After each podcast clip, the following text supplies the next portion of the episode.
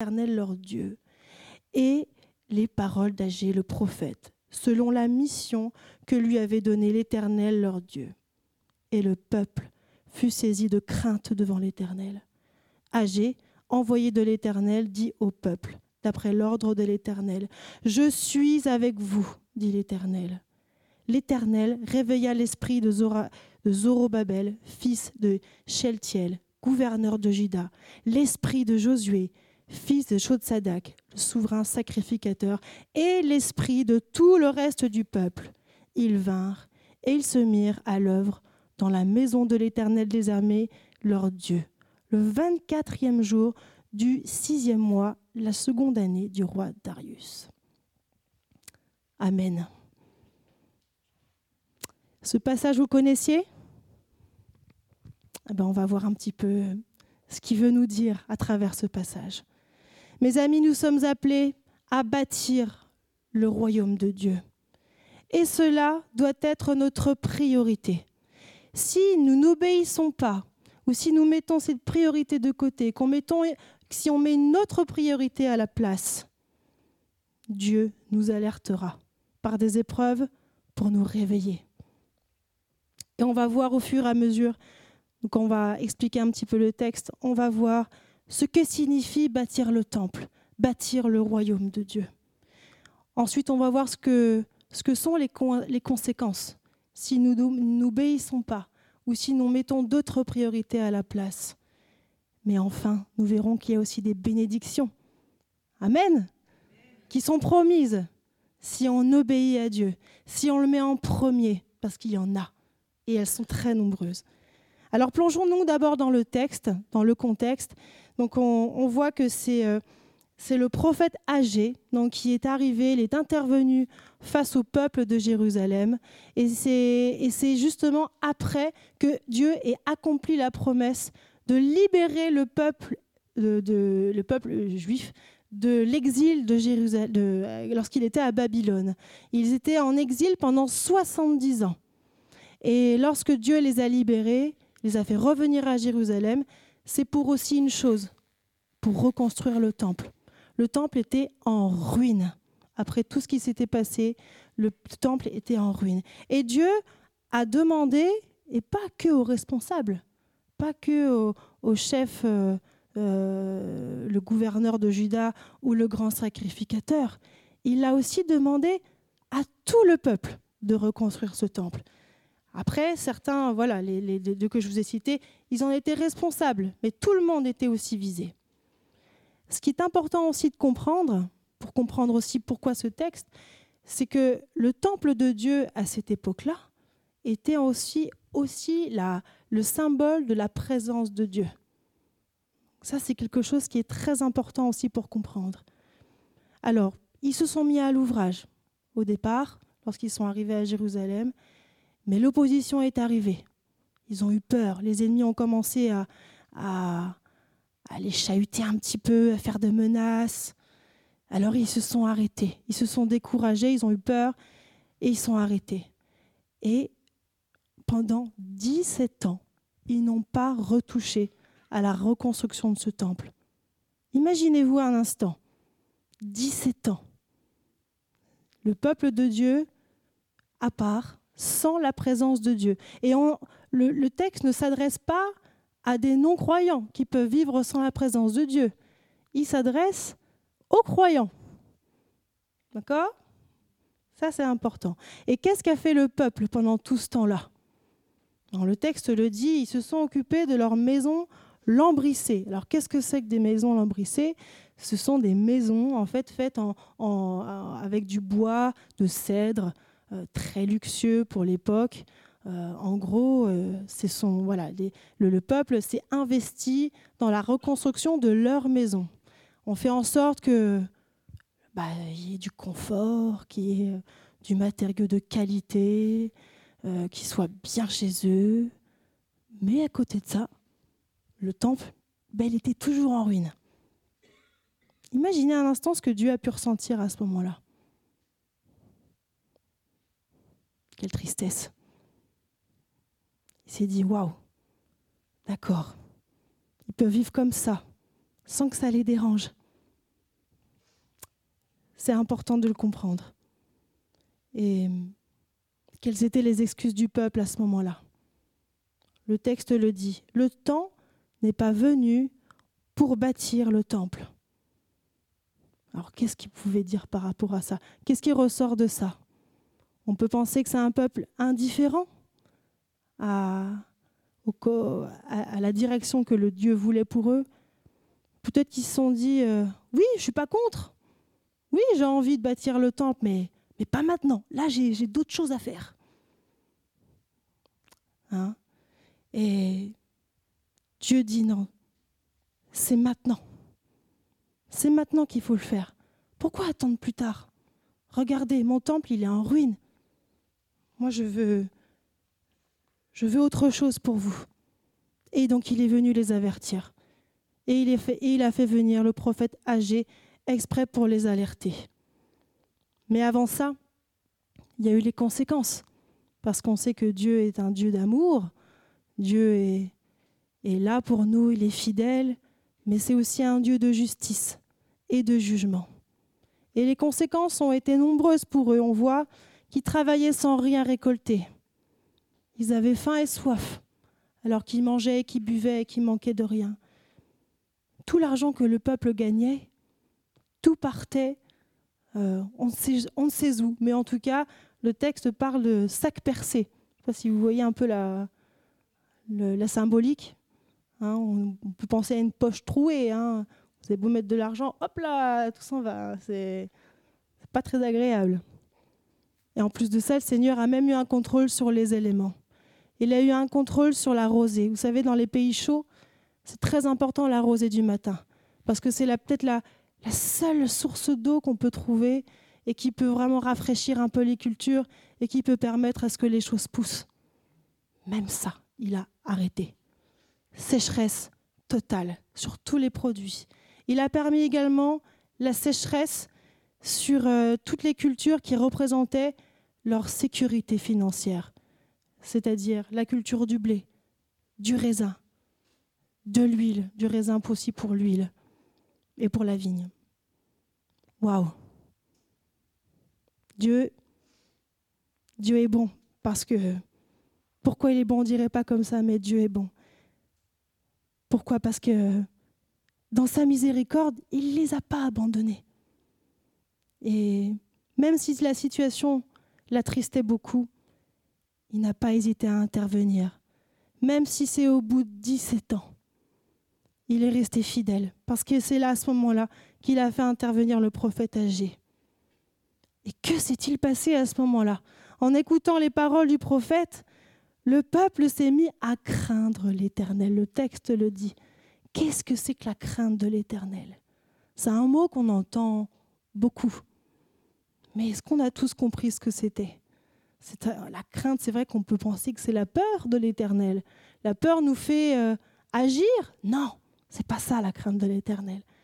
C'est un sentiment quand on réalise notre petite condition à côté de la majesté du Seigneur. Il est le Tout-Puissant. Il a le contrôle sur toutes les situations de notre vie.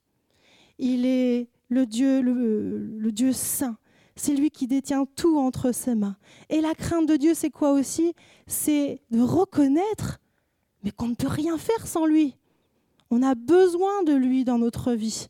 C'est lui qui, c'est lui qui contrôle notre vie tout simplement et, et qui contrôle tous les domaines de notre vie.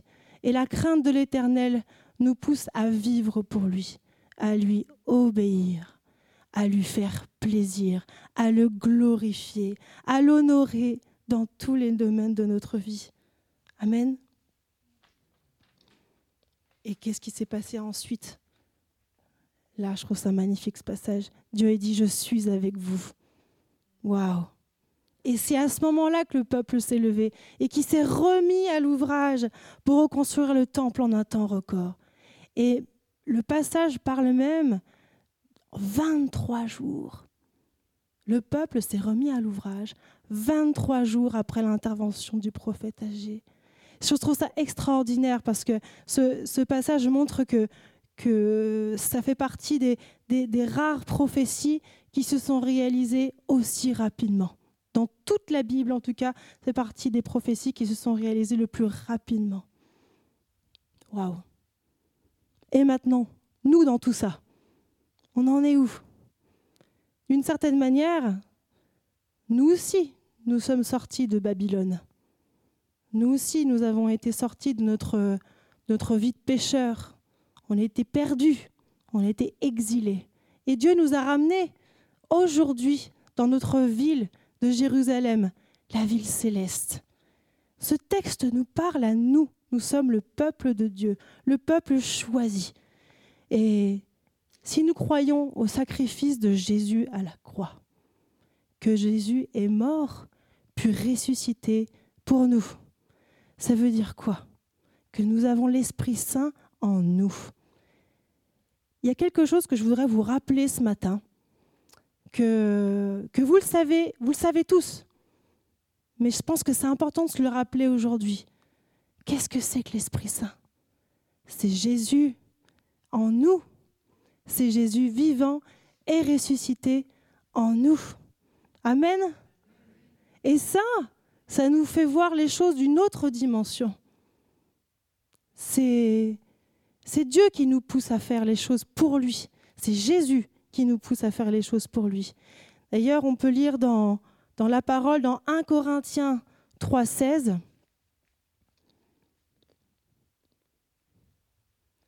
Ne savez-vous pas que vous êtes le temple de Dieu et que l'Esprit de Dieu habite en vous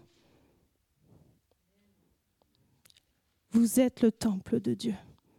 Chaque personne qui a reçu Jésus, qui a accepté son sacrifice à la croix, a l'Esprit de Jésus en lui.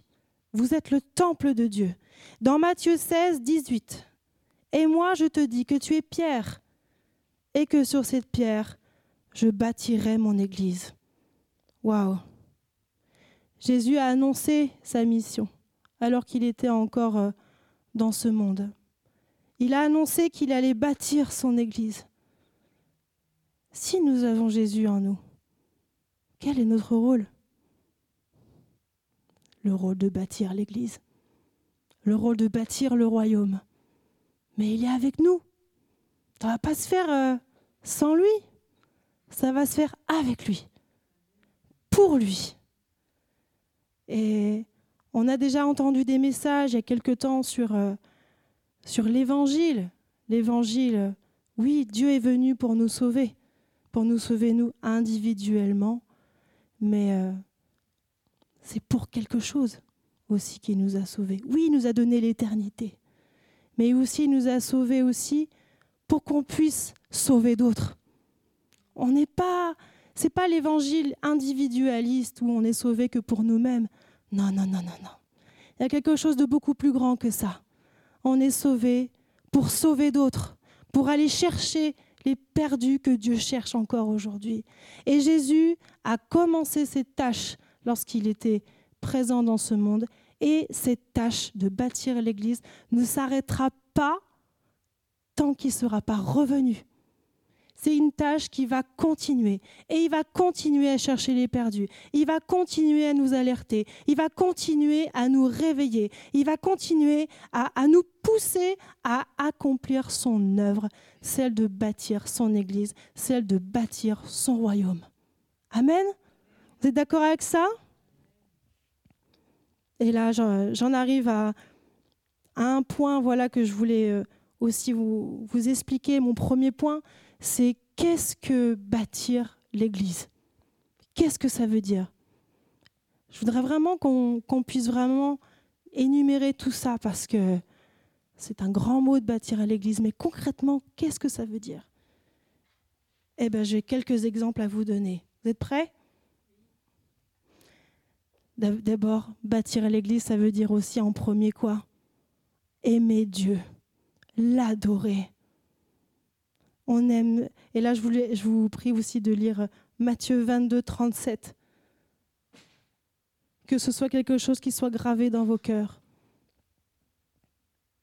Dieu nous demande quoi?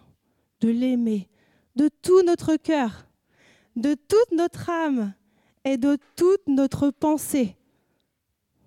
Amen. On ne peut rien faire si déjà ça, ça ne marche pas. Dieu vous a aimé en premier, il faut que vous le sachiez. Il a, il fait venir son Fils qui est mort à la croix parce qu'il nous aime. Amen. Deuxième point, écouter ou lire la parole, la méditer chaque jour. C'est ça aussi qui nous, qui nous nourrit. Certes, on doit manger, boire. Mon métier, c'est diététicienne, hein, donc je sais de quoi je parle.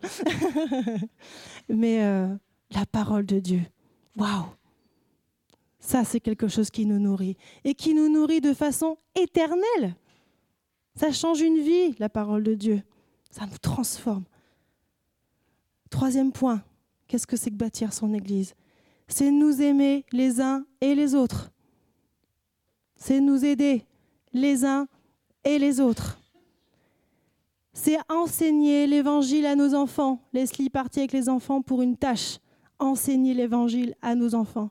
Et aussi en tant que mère, en tant que père de cette église aussi, s'il y a d'autres papas aussi, en tant que s'il y a d'autres mamans, enseigner l'évangile à vos enfants. Semer dès le plus jeune âge.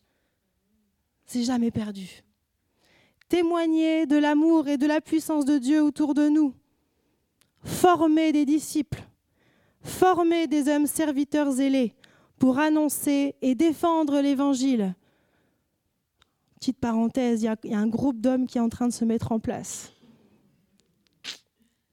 On est en train de former les serviteurs zélés pour annoncer et défendre l'Évangile. C'est quoi aussi bâtir l'Église? C'est former des femmes de prière qui transmettent la joie, la paix, l'amour de Dieu autour d'elle. Et c'est savoir accueillir et intégrer les nouvelles personnes de l'Église. Ça vous parle tout ça?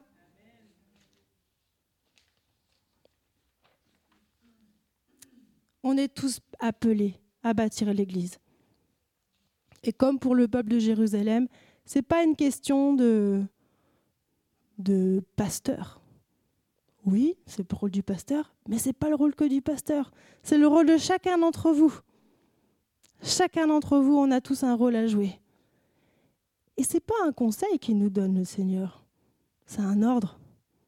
Bâtissez. Amen.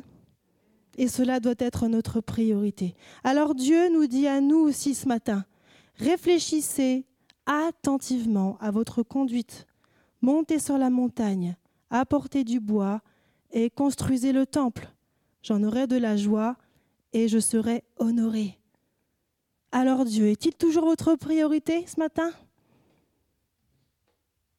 Est-ce que bâtir le royaume aussi est votre priorité?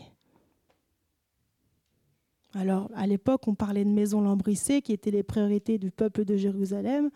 Aujourd'hui, on parlera peut-être pas de maisons lambrissées.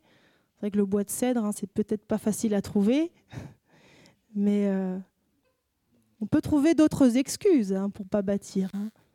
On peut parler de avoir peur de l'avenir. C'est vrai qu'aujourd'hui, euh, quand on regarde un petit peu l'actualité, merci Jésus parce qu'il s'est révélé à nous. Hein. Parce que sans espérance, c'est compliqué. Hein. Donc euh, voilà, on peut avoir peur de l'avenir. L'inflation galopante. Il y a l'inflation, je me cache.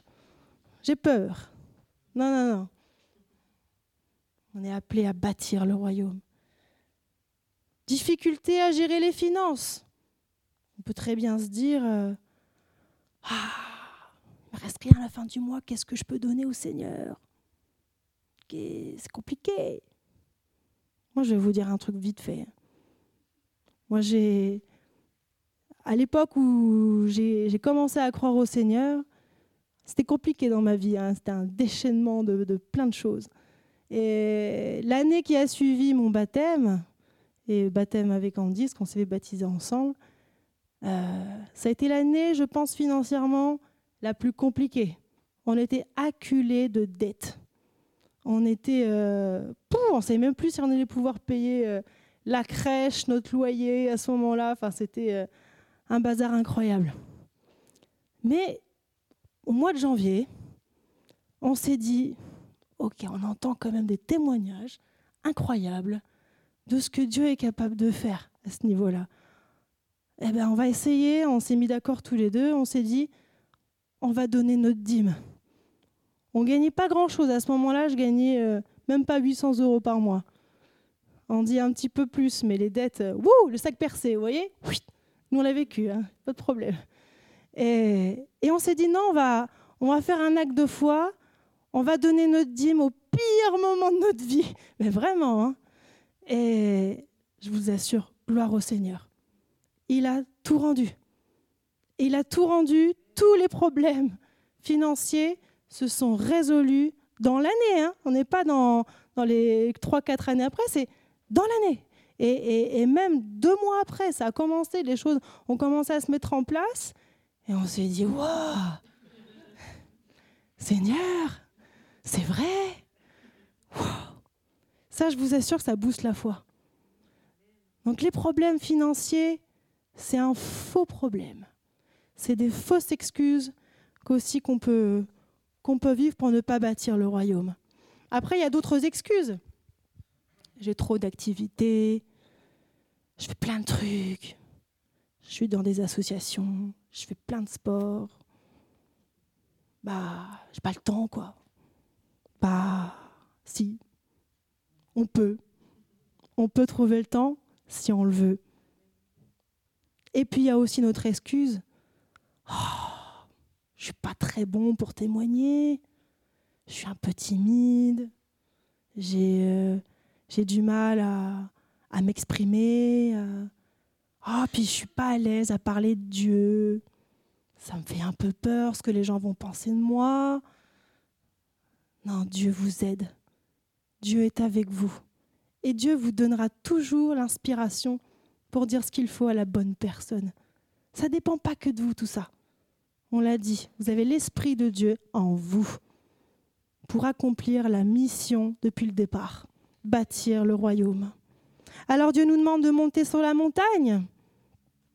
C'est quoi monter sur la montagne? C'est chercher sa présence avant tout.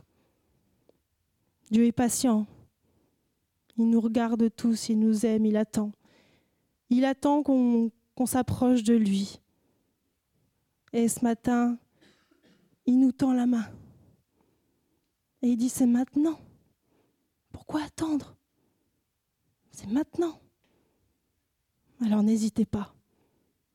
Chercher sa présence, c'est dans un moment de prière. Ça peut être dans un moment juste, euh, on ferme sa porte dans sa chambre et on, et on est là à chercher sa présence. Ça peut être juste ça. Ça peut commencer par ça. Et bien sûr, en lisant la parole de Dieu, Dieu se révèle toujours à celui qui le cherche de tout son cœur. Ça, c'est une promesse qu'il nous a faite. Il nous demande aussi d'apporter du bois pour bâtir le royaume de Dieu. C'est quoi apporter du bois? Bah, Ça veut dire faire des efforts. Ça veut dire... Euh, ça demande du temps. Ça demande de l'énergie. Ça demande des sacrifices. Ça demande des outils, ça demande des talents et ça demande aussi des finances.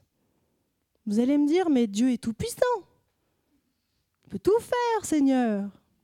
Oui, il peut tout faire. On a dit, en plus, on l'a chanté, Dieu de l'impossible. Oui, c'est le Dieu de l'impossible. Mais Dieu est un Dieu de relation. Il veut faire les choses avec nous. C'est ce qu'il a, ce qu'il a prévu depuis le départ. Et il aime collaborer avec nous. Et pourquoi? Parce que ça le rend joyeux. S'il faisait ça tout seul, non, il veut le faire avec nous. C'est mieux. C'est une belle aventure. Il veut vraiment qu'on fasse les choses avec lui. Et, d'ailleurs, on, on, le voit à la fin du verset 8 si on retourne dans Alger, il dit J'en aurai de la joie et je serai glorifié. Ici, les joyeux, on l'est aussi, non? Hein? Amen. Mais, comme on l'a dit tout à l'heure, si nous ne mettons pas les priorités au bon endroit, Dieu nous le fera savoir. Et là, on voit, ça c'est mon deuxième point, c'est justement les conséquences de la désobéissance. Si après avoir été sauvés, nous restons dans notre confort, qu'on reste centré sur nos habitudes, tourné sur nous-mêmes uniquement, dans l'immobilisme. Alors, l'immobilisme, c'est par paresse, par peur. Eh bien, Dieu fera tout pour nous alerter. Il pourra faire en sorte de créer en nous la faim, la soif, le manque, l'incertitude, l'inconfort. En gros, c'est des crises graves qui peuvent nous faire vivre. Et des crises graves qu'on peut vivre individuellement, mais qui peuvent aussi avoir un impact sur tout un peuple. Et qui peuvent aussi avoir un impact, un impact sur toute une nation. C'est pas rien. Hein ça veut dire que nos manquements ont une action sur d'autres. Waouh Ça fait réfléchir. Hein Alors que nous, on est appelés à bénir d'autres. On est appelés à sauver d'autres. Et en fait, nos manquements font l'inverse. Waouh Donc, euh, comme je l'ai dit tout à l'heure, si on est sauvé, c'est pas pour nous-mêmes, c'est pour les autres. On est appelé à bâtir le royaume de Dieu pour les autres, pour continuer la mission de Jésus, celle de sauver les perdus, d'aller les chercher. Mais il y a aussi de grandes bénédictions si on met Dieu en premier. Et ça, c'est mon troisième point et mon dernier point. Si nous mettons Dieu en premier, si nous cherchons sa présence, qu'on se décide de se lever, de lui obéir, de le mettre en premier dans notre vie, alors là, les bénédictions sont très grandes. Je vous laisse lire AG 1, 14, première des bénédictions promises. Il donnera du zèle et de l'enthousiasme. L'Éternel réveilla l'esprit de Zorobabel, fils de Sheltiel, gouverneur de Juda, et l'esprit de Josué, fils de Sotzadak, le souverain sacrificateur, et l'esprit de tout le reste du peuple. Ils vinrent et ils se mirent à l'œuvre dans la maison de l'Éternel, leur Dieu. Ça, c'est déjà une des premières conséquences. On se lève, on a de l'enthousiasme, on a du zèle.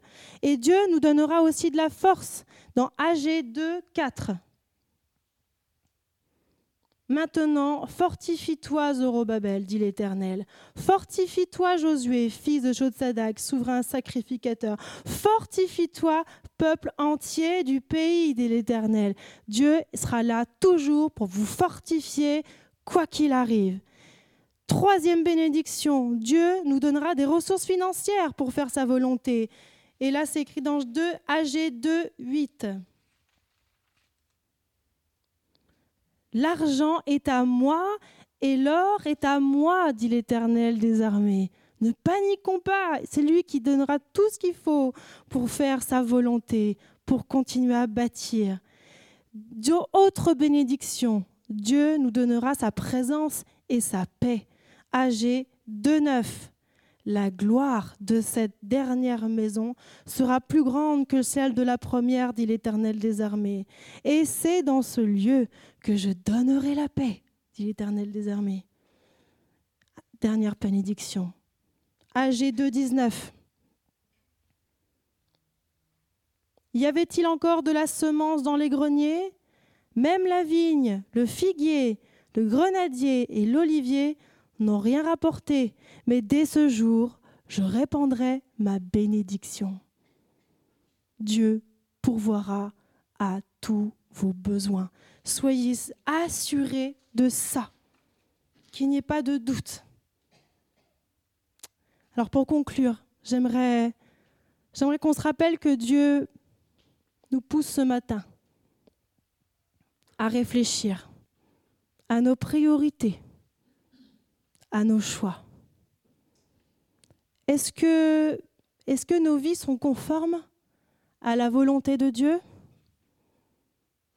Si ça fait une semaine, un mois, une année, dix ans qu'on croit en Dieu, mais qu'on ne s'est pas mis encore à l'ouvrage, Dieu, Dieu est là pour vous, pour vous dire qu'il est avec vous et qu'il ne vous a pas abandonné. Et il fera tout ce qu'il faut pour pouvoir rester bon, pouvoir toujours être fidèle, pour continuer à vous bénir.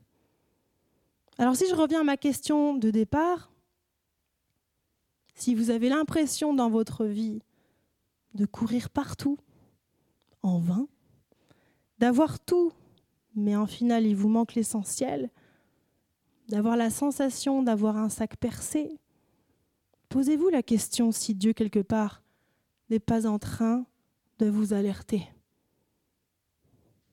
Nous sommes appelés à bâtir son Église, son royaume. Et cela doit être notre priorité. Amen. Euh, si vous ressentez que ce message vous touche ce matin, que Dieu vous, vous a appelé particulièrement ce matin, que vous sentez que vous avez besoin de lui pour pouvoir bâtir son royaume, mettez la main sur votre cœur.